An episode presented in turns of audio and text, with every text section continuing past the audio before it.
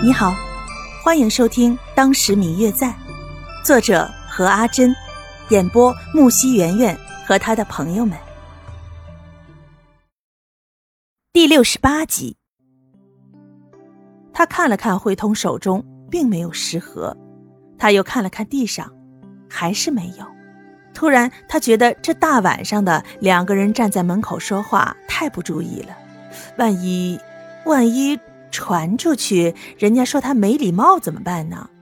于是把慧通师傅请进了房间。慧通师傅，请进。不用了，我只是看白施主这里灯亮了，想着应该是休息好了，就过来看看。慧通双手合十，对着白若秋微微的鞠躬，温和的说道：“方施主与谢施主都已经用过晚膳了。”方才我叫厨房留了一点饭菜，白施主趁热吃一些吧。说完，身后不知从哪儿冒出来了一个小沙弥，手上拎着一个食盒，到了生安，便将食盒摆在了桌子上。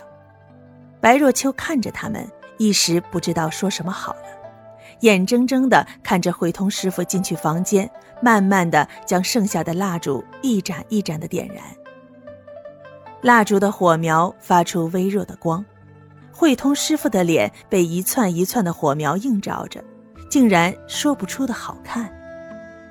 此时，似乎全世界都已经静止了，只听见慧通师傅的声音，好像从遥远的天上传来：“晚上多点几盏灯，这样就能睡得安稳点房间里也不会太暗。”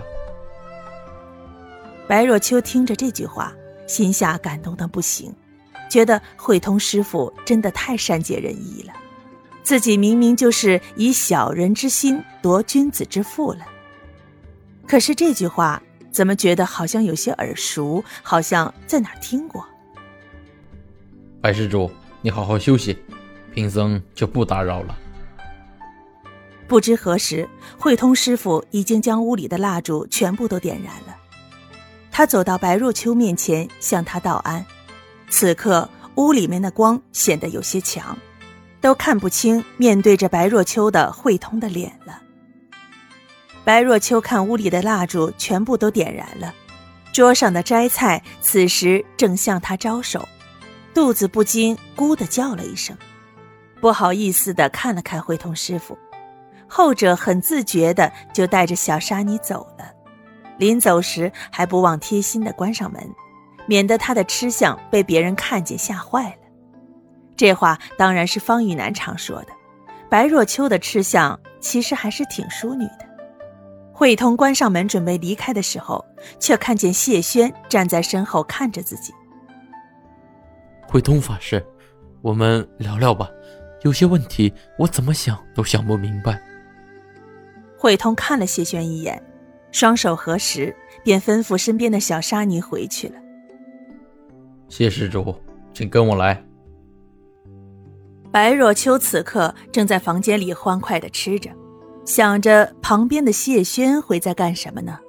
肯定被方玉楠缠得受不了了。他那么温和安静的一个人。嗯嗯，我最亲爱的小耳朵，本集已播讲完毕。感谢您的收听。如果你喜欢这本书，欢迎您多多的点赞、评论、订阅和转发哟。当然，也可以在评论区留言，我会在评论区与大家交流互动的。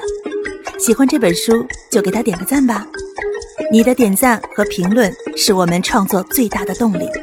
感谢您的收听。